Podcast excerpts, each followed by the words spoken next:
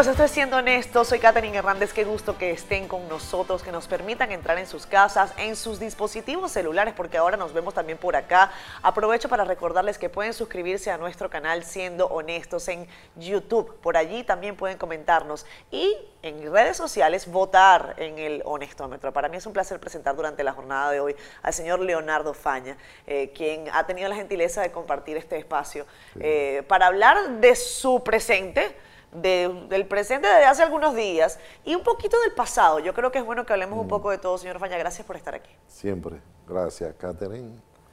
Me gusta esa palabra de tu programa, siendo honesto. Es, bueno. Eh, hay gente que dice, bueno, pero tú llevas a la gente que...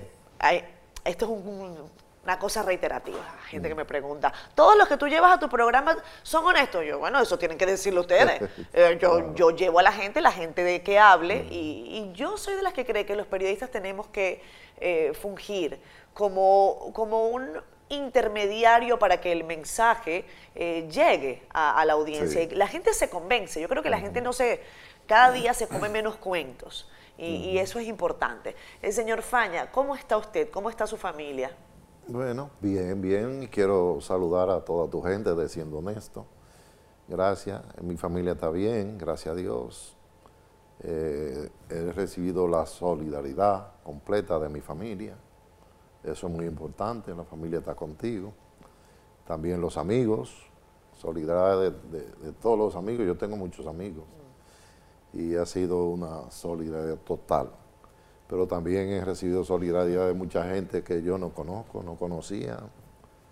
Eh, no, no me conocían a mí más que por alguna referencia.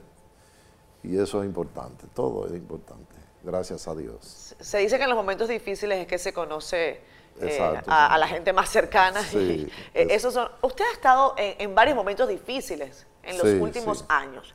Ya casi que usted lo conoce en, los tribunales. Eh, en, el, en el último gobierno del presidente, bueno, el del gobierno del presidente Medina, eh, usted tuvo una, una litis con, José Ramón Peralta, quien era el ministro eh, administrativo de la presidencia, y ahora pues ha estado en este último caso que involucra directamente a su persona. no ha sido fácil, ¿no? Estos últimos años para usted. Yo siempre he sido perseguido por el gobierno anterior y también perseguido por la oposición en el día de hoy. ¿Cómo así? Sí. ¿Pero qué, influencia tiene la oposición ahora mismo en los tribunales? Siempre mete cuchara, tú sabes, y quieren hacer de uno tripa corazón. Pero yo, gracias a Dios, eh, he sido un protegido de Dios. Siempre las cosas han salido a la verdad. Yo hice un trabajo técnico con el asunto de las visitas sorpresas se lo mandé al presidente Danilo Medina. Eh, él lo recibió, pero nunca dijo nada. Le explicábamos en esas visitas sorpresas que él hacía que eso era un fraude. Le demostramos por qué era un fraude, porque muchas cosas de las que él hacía y mandaba supuestamente dinero, ese dinero no llegaba, se quedaba en el camino. También hicimos un análisis del asunto de la comercialización de alimentos. Tú sabes que yo soy pro producción nacional. Sin embargo, aquí había un despilfarro en importaciones de alimentos, aunque ellos decían que estaban produciendo el 80% de los alimentos que consumíamos era RB, solamente se estaba produciendo un 20%. Ah, sí. Y el 80% era importado.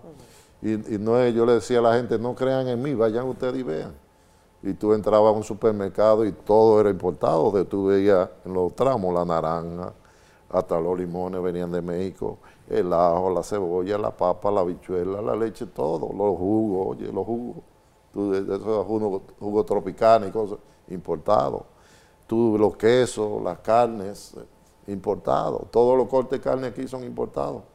Entonces, eh, hasta la lechuga. Tú vas a la lechuga esa romana, busca el origen, viene de California. Entonces, eh, un país no se maneja así. El, presidente Medina desinstitucionalizó todas las instituciones del sector agropecuario. Para tú recibir un préstamo tenía que esperar que él fuera y te lo ofreciera y que Dios ayudara para que llegara, porque nunca llegaba. Pero la denuncia que usted hacía en ese momento, si yo no me equivoco, tenía que ver con una mafia relacionada a, la importación de ajo y que, eh, según lo que usted denunciaba, involucraba al ex ministro administrativo de la presidencia. Él era que manejaba eso. Y es un expediente que estuvo en la justicia. Yo fui un hombre que fui a todas las audiencias, todas, siempre llegaba media hora antes. Pero usted perdió el caso. No, no, todavía no, el caso no ha pasado. Lo que ellos hicieron fue que lo guardaron para que no se mencionara pero el caso está ahí, está en casación. Entonces, eh, yo siempre estuve dispuesto. Que me mandaban, que me retratara, que yo nunca estoy de acuerdo que nadie que haga una denuncia se retrate. No estoy de acuerdo con eso. Si yo hago una denuncia y digo que tú hiciste eso, si me eh, condenan o me quieren decir que yo difamé, injurié, si habló mentira, injurió. Ahora, si yo hablé la verdad, yo no injurié. Pues yo puedo decir hasta barriga verde de una persona. Y si tiene la barriga verde, no estoy diciendo nada mentira. Después de esa eh, litis con el ex eh, ministro, que era, yo creo que quizás el hombre más poderoso, o uno de los más poderosos del gobierno del presidente Medina, por su influencia, eh, por su cercanía con el exmandatario, por una serie de razones, em, sin que eso pueda ser positivo o negativo. Él era un hombre de influencia del gobierno del presidente Medina, sin duda. después de esa litis, mucha gente pensó que cuando eh, si el gobierno cambiaba, usted iba a, tener quizás un rol como, quizás verlo como, como ministro. Nos quedamos mm. algunos pensando, ah, Faña seguro va para el Ministerio de Agricultura. Eso no ocurrió. A usted lo, nombraron en el IAD. El presidente determinó que yo podía ayudar en el IAD y, hice mi trabajo en el IAD en el tiempo que estuve. Nosotros, eh, oye, desarrollamos varios proyectos. Nosotros fuimos a Carbonera, eso estaba abandonado le montamos las bombas, le pusimos agua y pusimos ese proyecto a producir. Fuimos a Bate Ginebra, que eso estaba un desastre, no se podía ni entrar. Le arreglamos los caminos, le abrimos los créditos, le hicimos la siembra. Fuimos al proyecto La Canela ahí en Santiago, lo mismo. Fuimos a, la Luisa Blanca, a la Luisa Prieta, montamos cuatro granjas de producción de pollo y, y exitosos. Han sacado tres eh, pavadas y ya tienen otra puesta. Eh, fuimos al sur, eh, estuvimos en Baní, montamos dos proyectos, la tabla y, los tumbados, que todo el mundo lo conoce. Fuimos al proyecto de Mango, todo eso en rehabilitación. Hubo algunas críticas con relación a una maquinaria, creo que de eso lo entrevistamos en Despierta con CDN. Algunos trabajadores del campo que decían, nos quitaron la maquinaria, el IAD, ¿eso en qué quedó? Bueno, fíjate, había muchos equipos eh, porque la, la, mafia que había instalada en el asunto de la visita sorpresa, el IAD fue una, un centro de operación de eso. Y todos los equipos del IAD los regalaron. Los gredas, los volteos, los camiones, los, los tractores, todos los regalaron. Entonces, habían asociaciones que merecían tener esos equipos, pero habían otros que no. Entonces lo que se hizo fue una recuperación ¿Y usted hizo ese levantamiento? Sí, hicimos un levantamiento. ¿Y quién no se merecía eso? ¿Eso tiene nombre y apellido? Oh, ¿Eso hay alguna lista? Por ejemplo, había un, representante del IAD que trabajaba en el IAD y tenía un GREDA asignado. Entonces, un GREDA que costó 18 millones de pesos, se lo dieron a ese señor para que haga política. Y sencillamente eh, haciendo política ahí. Sin embargo, el IAD, los equipos, los volteos no, no tenían GREDA.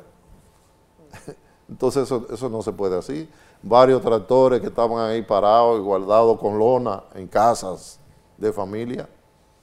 Eso no puede ser así. Además, las cosas del Estado, nadie puede regalarlo, porque eso no es tuyo, eso no es mío. eso es del pueblo. En medio de ese proceso, eh, para hacer un poco recapitulación y, empezar a, preguntarle sobre el caso más reciente, eh, que le permite a usted estar en, libertad en este momento, después de un proceso judicial, eh, surge una, una denuncia. Eh, esa denuncia se llevó al, a la oficina de, género del Ministerio Público. ¿Qué fue realmente lo que ocurrió, eh, señor Faña? A mí me gusta que usted esté acá hoy, porque, eh, y tengo que decírselo, en principio yo soy periodista, pero soy mujer. Y siempre me gusta ver a la gente a la cara y verla a los ojos y que me cuenten qué pasó. Gracias. Bueno, yo soy de lo que estoy de acuerdo, que cualquier ciudadano, sea funcionario público o privado, que se le haga una denuncia, debe ser investigado. Nadie puede estar exento a que se le haga una investigación. Y si uno es funcionario público, con más vera, porque tú tienes que ser eh, franco y abierto el país. Entonces, a mí se me abrió un proceso de investigación por una denuncia. ¿Qué yo hice? Yo pedí una licencia. El presidente me concedió una, licencia con una suspensión. Y le agradezco al presidente que nunca se involucró en eso, porque yo estoy de acuerdo con él.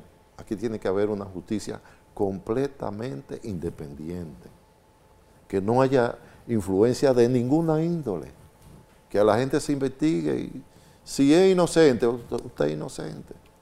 Si usted es culpable, tiene que pagar las consecuencias. Le voy a, deme dos minutos, vámonos a comerciales, me cuenta cuando regresemos exactamente qué fue lo que pasó. La gente quiere saberlo de su boca. Gracias, gracias. Señor Faña. Eh, también me gustaría escuchar la versión de la joven, pero de eso vamos a hablar un poquito más adelante. Mm. Vamos a pausa.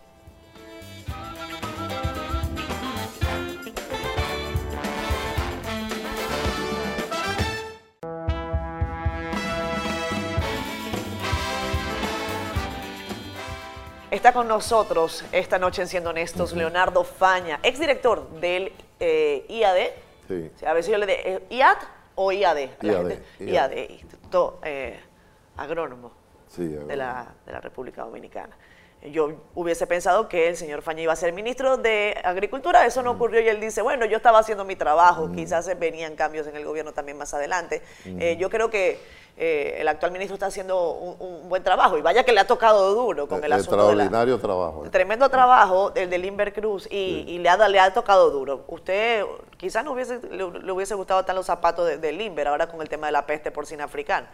Bueno, el presidente decidió el día de ello Estoy de acuerdo con Limber. Limber es un gran hombre, una persona maravillosa, eh, muy trabajador, eh, una persona seria.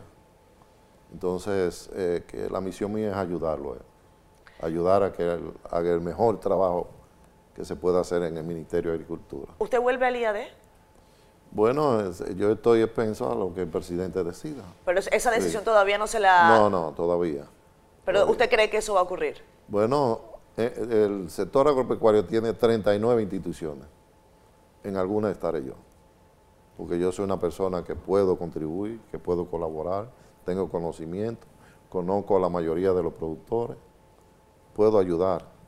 Y el gobierno necesita que todos lo ayudemos. Y yo estoy en disposición de ayudar, reintegrarme a mi trabajo, hacer las cosas que deba hacer, siempre de acuerdo al presidente de la República, estoy completamente de acuerdo con él con todo lo que se está haciendo.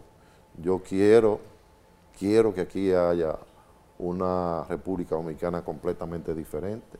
Nosotros predicamos un cambio.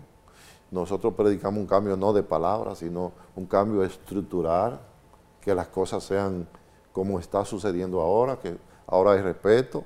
Aquí ahora nadie se, atreve a robar. El que, el que, metió la pata y robó, se metió en droga, tiene problemas. Entonces, eso es bueno. Dice el presidente que no hay vacas sagradas. esa, fue su última declaración. Cuénteme de Isabel Flores. ¿Qué fue lo que pasó? Bueno, eh, sencillamente una denuncia. Después no supe más nada, porque nunca pudimos verla. El Ministerio Público le citó en todas las ocasiones. No se logró conseguir. No sabemos dónde está. Pero yo... ¿No saben dónde está Isabel? No, pero yo soy eh, de lo que manejo los principios que me inculcó mi madre. Yo perdoné a todo el mundo. Lo perdono. A todo, a todo el que quiso, el que habló, el que se tramitó hablando, está perdonado. Entonces, la justicia en la que yo creo, y, más ahora, estoy creyendo cada día más en la justicia, porque anteriormente la justicia, eso era lo que dijeran ellos y tuve que llevamos un expediente y el expediente no caminaba y, entonces condenaban a uno, porque a mí me llegaron a condenar. Lo que pasa es que cuando, cuando apelaba, entonces lo guardaban y le daban un tiempo como para que se olvidaba y lo que mandaban era emisario para ver si yo me retrataba y que, me ofrecían y que me daban. oye, yo le decía, no, yo no me retrato. Si yo me retrato, son bandidos igual que los otros. Usted me habla ya del proceso judicial, sí. cosa que yo entiendo. Entonces, ahora la justicia eh, determinó lo mismo que yo decía, completamente y, des- y de- eh, yo le decía que era una calumnia, completamente inocente. yo. ¿Qué ocurrió el día en que ustedes estaban juntos y que ella denunció? ¿Qué fue exactamente lo que ocurrió? Pero no ocurrió nada, nada. Yo en, en mi vida, Descríbame por favor ese día, señor Faño. en mi vida yo me junto con muchas personas Sí. y una reunión de trabajo, solamente se habló de trabajo. Y, tenía una agenda y escribía lo que estábamos hablando de trabajo. Porque, ¿Por qué no presentaron la agenda? Porque la agenda decía todo lo que se hizo. Pero no hay... ¿Qué se descubrió? Que no había nada. Porque lo que te puedo decir, que una acusación a decirme a mí de que de droga y de cosas, oye, yo nunca he usado ni he manipulado droga. Tú me pones polvo ahí y me pones droga aquí, yo no sé qué es. Entonces es una mentira desde el principio. Completamente inocente, la justicia lo Sí. determinó, yo me ofrecí, fui allá, que cometieron un error, que voy a una cita que yo pido al Ministerio Público y me guardan una orden de prisión. Un hombre que enfrentó un gobierno en oposición, que era posible de ser prófugo. No, yo no- nunca seré prófugo de nada. Yo soy de los que doy la cara. Te veo a ti a la cara, a los ojos. Te digo lo que es, lo que yo pienso. Y no manipulo. Lo que yo creo lo digo. ¿Tú entiendes? ¿Por qué cree usted que ella mintió? Sí, sí mintió. Bueno, estoy seguro de eso. ¿Por qué? ¿Por qué lo hizo? ¿Qué la motivó? ¿O qué Es- piensa usted que la habría que motivó? preguntárselo a ella, no sé. Porque yo realmente no he vuelto a hablar con ella, ni, ni siquiera el Ministerio Público. Entonces no sé, yo no, no te puedo yo decir cosas que yo no, no sé.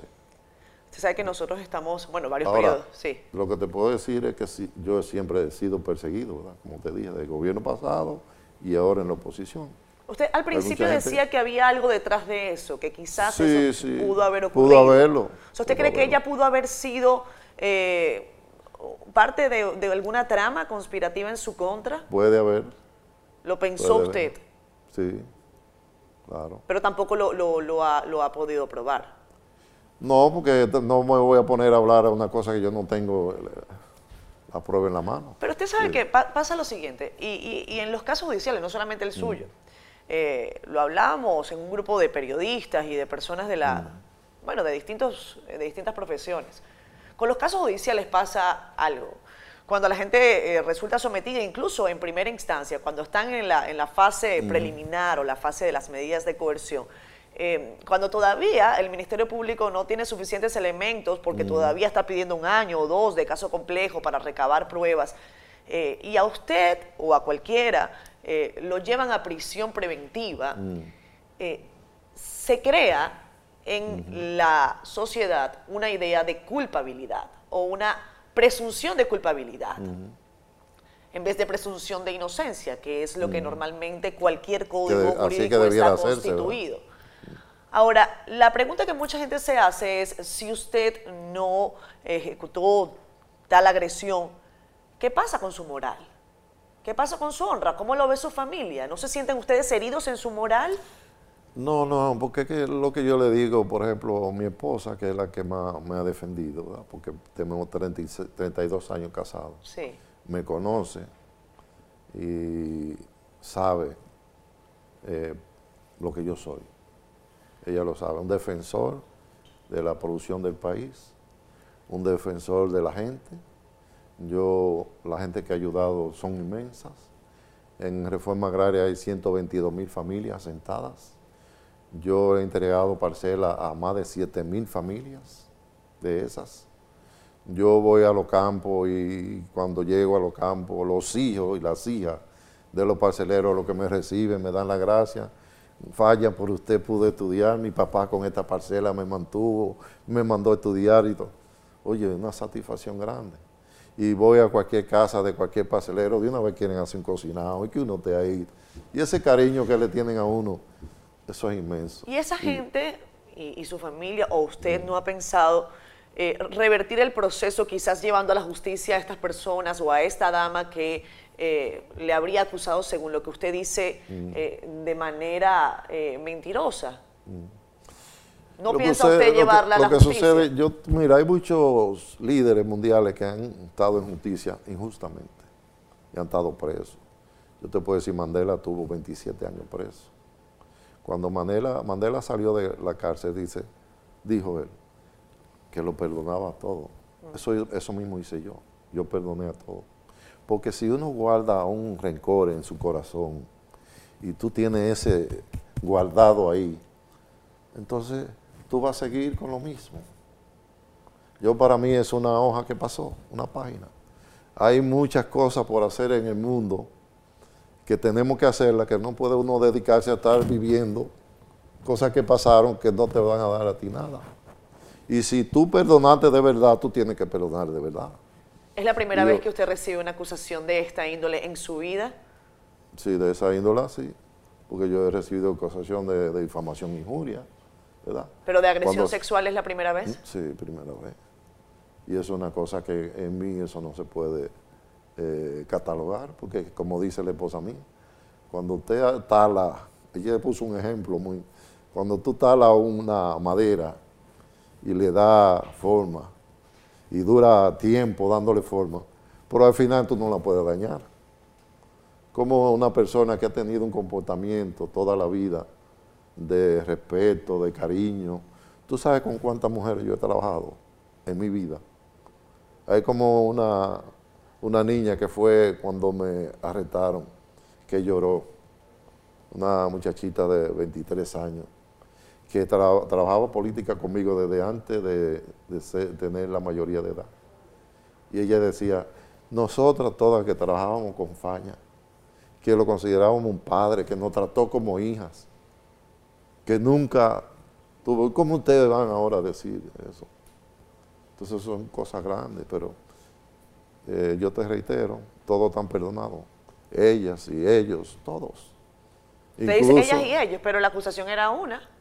No, pero tú sabes que la acusación en algunos programas condenaron a uno.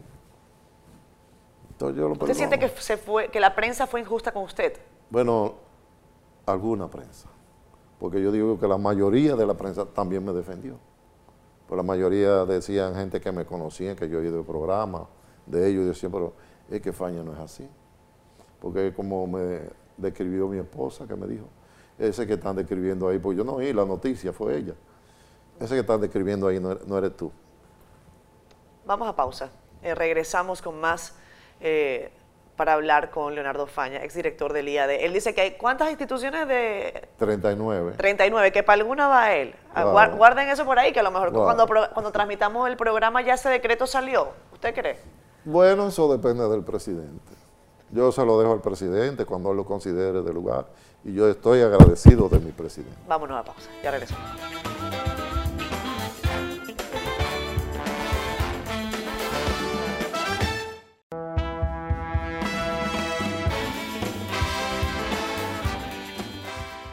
Regresamos con más. Esto es Siendo Honesto. Soy con Leonardo Faña, exdirector del IAD, eh, quien ha tomado parte de su agenda para acompañarnos en este espacio, cosa que le agradecemos. Es un gran honor para mí.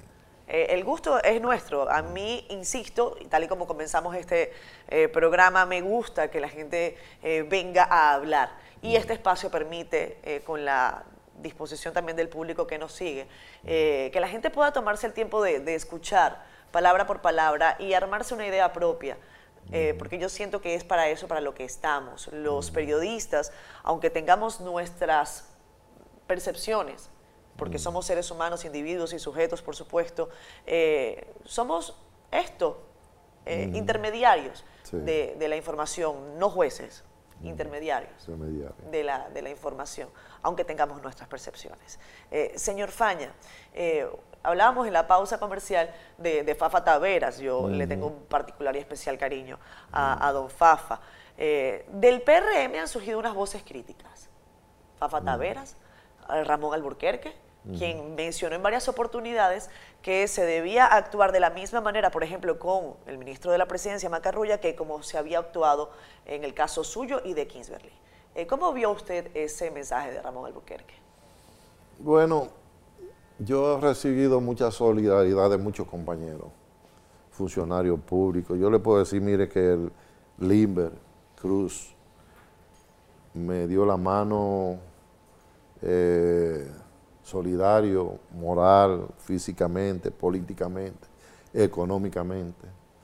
Eh, Fernando Durán de Barco Agrícola, Iván Hernández de Dinepre, todos, Olmedo Cava, eh, los asistentes del presidente, eh, Fulcar, el, el Contralor de la República, señor Correa, todos. Yo he recibido un apoyo tan masivo, tan solidario, así como Fafa, que tú mientas Fafa, Fafa es un líder, es un héroe nacional, peleó en la revolución, oye, defendió el país. Eh, don Ramón Albuquerque, que yo he trabajado mucho tiempo con él, sé de su, de su honestidad, de su trabajo, de, su fogosidad. ¿Y, de su acidez de ahora? Sí, sí. ¿E-, ¿Está ácido para usted, bueno, Ramón Alburquerque? No, porque ellos están haciendo opinión y explican y cosas que hay que tomarlo en cuenta. Y yo sé que el presidente de la República, con una persona tan humilde como el presidente, ¿qué es lo que va a hacer? Que lo va a llamar y le va a decir, ven, acá, vamos a moldear lo que ustedes dicen. ¿Qué es lo que hay que hacer? Pero usted me está hablando de un apoyo de muchos funcionarios, pero quizás ha sido un apoyo no público. Bueno, apoyo es apoyo, porque hay mucha gente que te apoya y te dicen, te mandan mensajes. Yo vi un grupo de mujeres, que fue lo que más me conmovió a mí, que cercaron una, una, calle y se hincaron a orar por mí. En una calle, pero muchas mujeres. Entonces, es un apoyo que yo a mí se me salieron las lágrimas. Entonces, hay cosas que a mí me han pasado en la vida que yo, yo tengo que agradecérsela a Dios, porque solo Dios puede hacer eso. Usted habla de mujeres. Mm. Eh, doña Milagros Ortiz Bosch, eh, bueno, tomó la decisión, bueno, más bien comentó mm. que aunque el proceso no había avanzado, ella recomendaba como directora de ética gubernamental que se le separara a usted de sus funciones. Eh, ¿Usted intentó comunicarse con doña Milagros antes de que ella diera esa declaración? ¿Eso fue cierto? Bueno, a mí me hubiese gustado hablar con ella, sí. Pero ¿Intentó acercársele, pero ella no quiso? ¿Eso ocurrió? No, que ella no quiso, no. No creo, porque Milagro y yo somos amigos y no vi a mal lo que ella dijo. Porque realmente si hay una, una queja contra un funcionario público eh, y le queja, hay que investigarla pues lo normal es que a uno lo separen del cargo. Eso, eso es lo normal. ¿Usted cree que se procedió bien en ese sentido? Sí, sí, yo creo que sí. Incluso yo pedí una licencia. Oye, yo lo hice por escrito, el mismo día. Casi a la misma hora. Ah, que desde que yo supe, digo, ah, pero yo me voy a defender. Porque yo soy pro. Pero fue en ese orden. Usted, ese fue el orden, no fue, no fue al revés. El orden fue, usted pidió licencia, lo separan, no que lo separaron y usted mandó la licencia. No, no, yo la llevé primero. Yo fui al palacio y la llevé. Y, la recibió el, ministro Paliza. Y el Paliza se la entregó el presidente. ¿Qué le dijo Paliza ese día? ¿Recuerda? Eh, Paliza sí, él estuvo con nosotros, nárrame los hechos, dijo Paliza, hablamos lo mismo que le estoy diciendo a usted aquí. Y él dijo, ah, no, pero eso no es problema, pero... Eh, no, no, yo quiero la licencia porque yo quiero demostrar lo mío. Yo sé que el presidente está trabajando por una justicia independiente y no quiero que lo mío suceda así. Incluso... Ah, porque Paliza no quería recibirle la, Sí, porque habíamos coordinado. Yo, lo, ah, yo le dije, voy al Palacio y quiero entregar, y él me esperó. Ya. Eh, te iba a decir que en el Ministerio Público a mí no me hubiese gustado que archivaran el expediente. Yo siempre dije, si archivan el expediente, yo digo que no. Porque quería que fuera la justicia, que fuera... Que se tomara una decisión. Sí, una decisión. Porque si archivan el expediente, entonces la va a decir la gente de que, bueno, porque es funcionario público y lo archivaron. Estuvo bien, el Ministerio Público actuó bien, hizo las averiguaciones que quiso, que pudo hacer. Porque si no tenía evidencia, ¿qué evidencia iba a encontrar? Pero al principio yo recuerdo que usted casi que decía que, el, poder político anterior, que la oposición tenía influencia en ese ministerio público. Bueno, de hecho todavía hay cosas que hay que resolver. ¿Qué cosas? De que algunos eh, del ministerio público hay que revisarlo. Fueron puestos por Jan Alain, una persona puesta por Jan Alain, tú tienes que revisarlo. Hay un concurso que se hizo que lo anularon de fiscales. Yo estoy de acuerdo con eso porque los fiscales no se pueden hacer en concurso amañado. Entonces, eso se está corrigiendo. El mismo presidente de la Suprema Corte de Justicia lo están investigando. Todos tenemos el deber de someternos a cualquier tipo de investigación que se nos tenga que hacer. Hubo algo que a mí ya me llamó la atención y me imagino mm. que a usted también. Con esta pregunta hacemos una pausa comercial.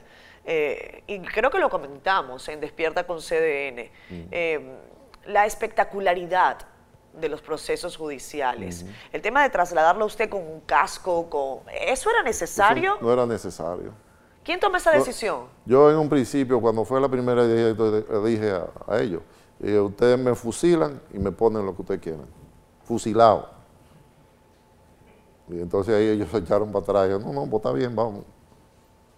Porque como tú, un hombre como yo, que he estado enfrentando el poder, que nunca he sido prófugo, cuando debía, pues si iba a ser prófugo, irme, ¿verdad? Ahora vienen a decir que, que yo puedo ser prófugo. Yo no soy prófugo de nada. Nosotros presentamos nueve, eh, ¿cómo se llama eso? Certificaciones de, de, empresarios que se hacían garante a mí. Oye, yo soy un funcionario público todo el mundo sabe dónde yo vivo. En mi casa, los muchachos, a cada rato estamos juntos y hacemos un cocinado y yo cocino. ¿Usted cocina? Sí, yo. Ah, y, y, le cocino a los amigos. Y, ah, no lo sabía. Oye, ¿Tiene destreza para, la cocina? Tengo destreza para hacer carne. Le invito a usted en una oportunidad para que participe. Yo, usted sabe que yo estoy pensando volverme medio vegetariana. El otro día ah. comí en un sitio vegetariano. Si tú pruebas una carne de la que yo haga, no te convierte vegetariana, ¿no? No sé, no sé. Vamos, vamos a irnos a la pausa. Ya, ya vamos a regresar con más.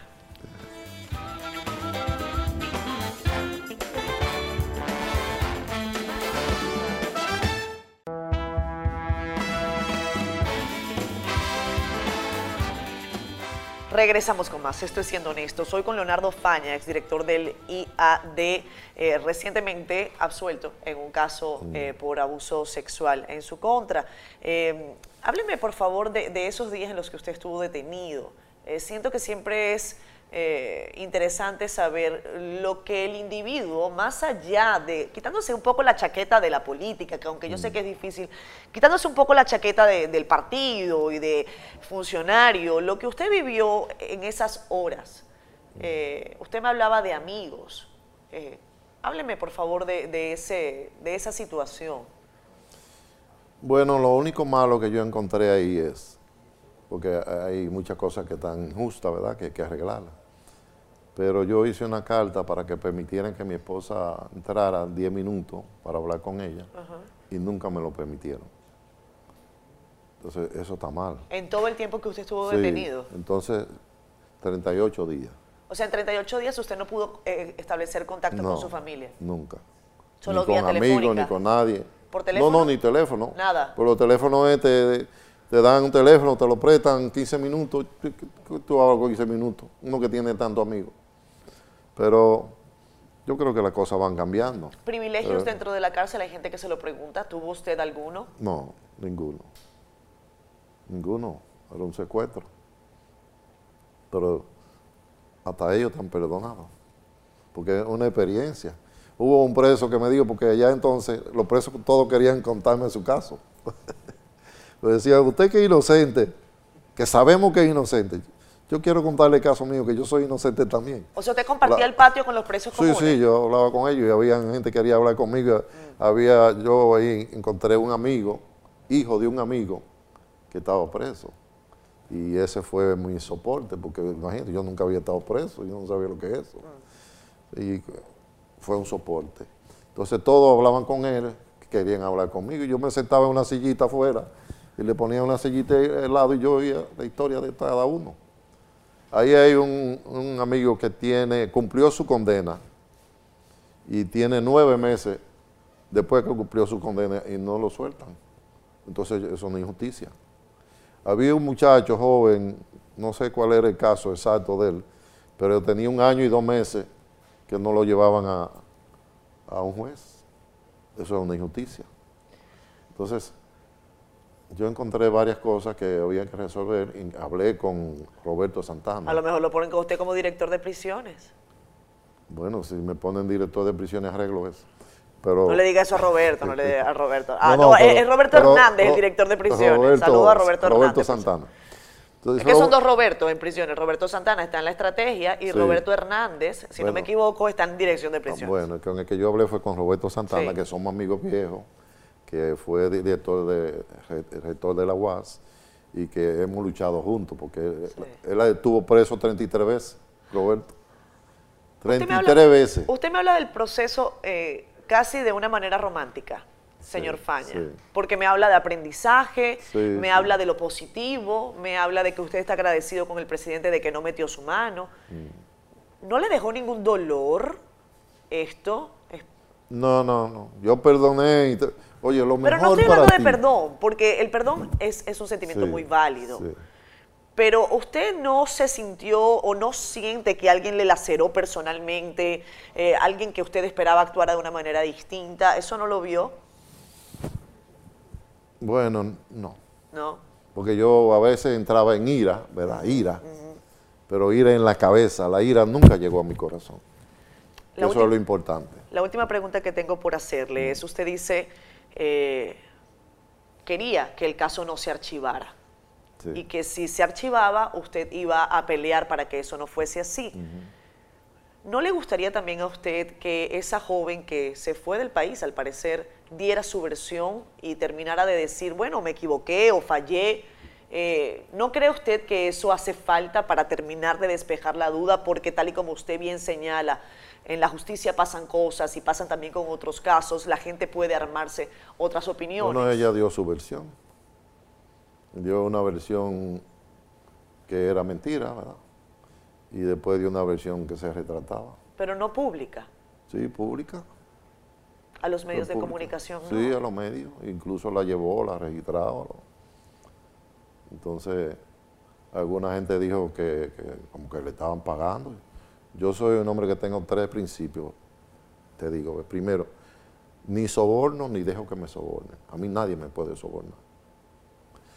Segundo, no robo ni dejo que nadie robe. En que esté en mi entorno. Y aunque no esté en mi entorno, si yo sé, lo denuncio, pues no soy cómplice de nadie. Y lo tercero, nunca ni he consumido ni he manipulado droga, ni nunca lo haré.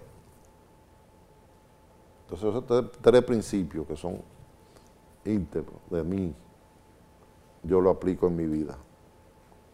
Señor Pañalera, le agradecemos enormemente que haya estado con nosotros. Te agradezco a ti por esta entrevista. Es una, es una entrevista que creo que valía la pena hacer.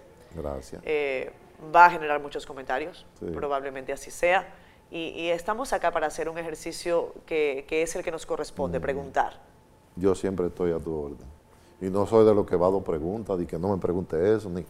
No, ni yo lo aceptaría tampoco. No. Muchísimas gracias. Te agradezco. Gracias por estar con nosotros. Esto fue Siendo Honestos. Nos vemos en una próxima oportunidad el próximo domingo. Ya saben, suscríbanse en nuestro canal Siendo Honestos en YouTube y gracias por estar siempre allí. Bye bye. Buenas noches.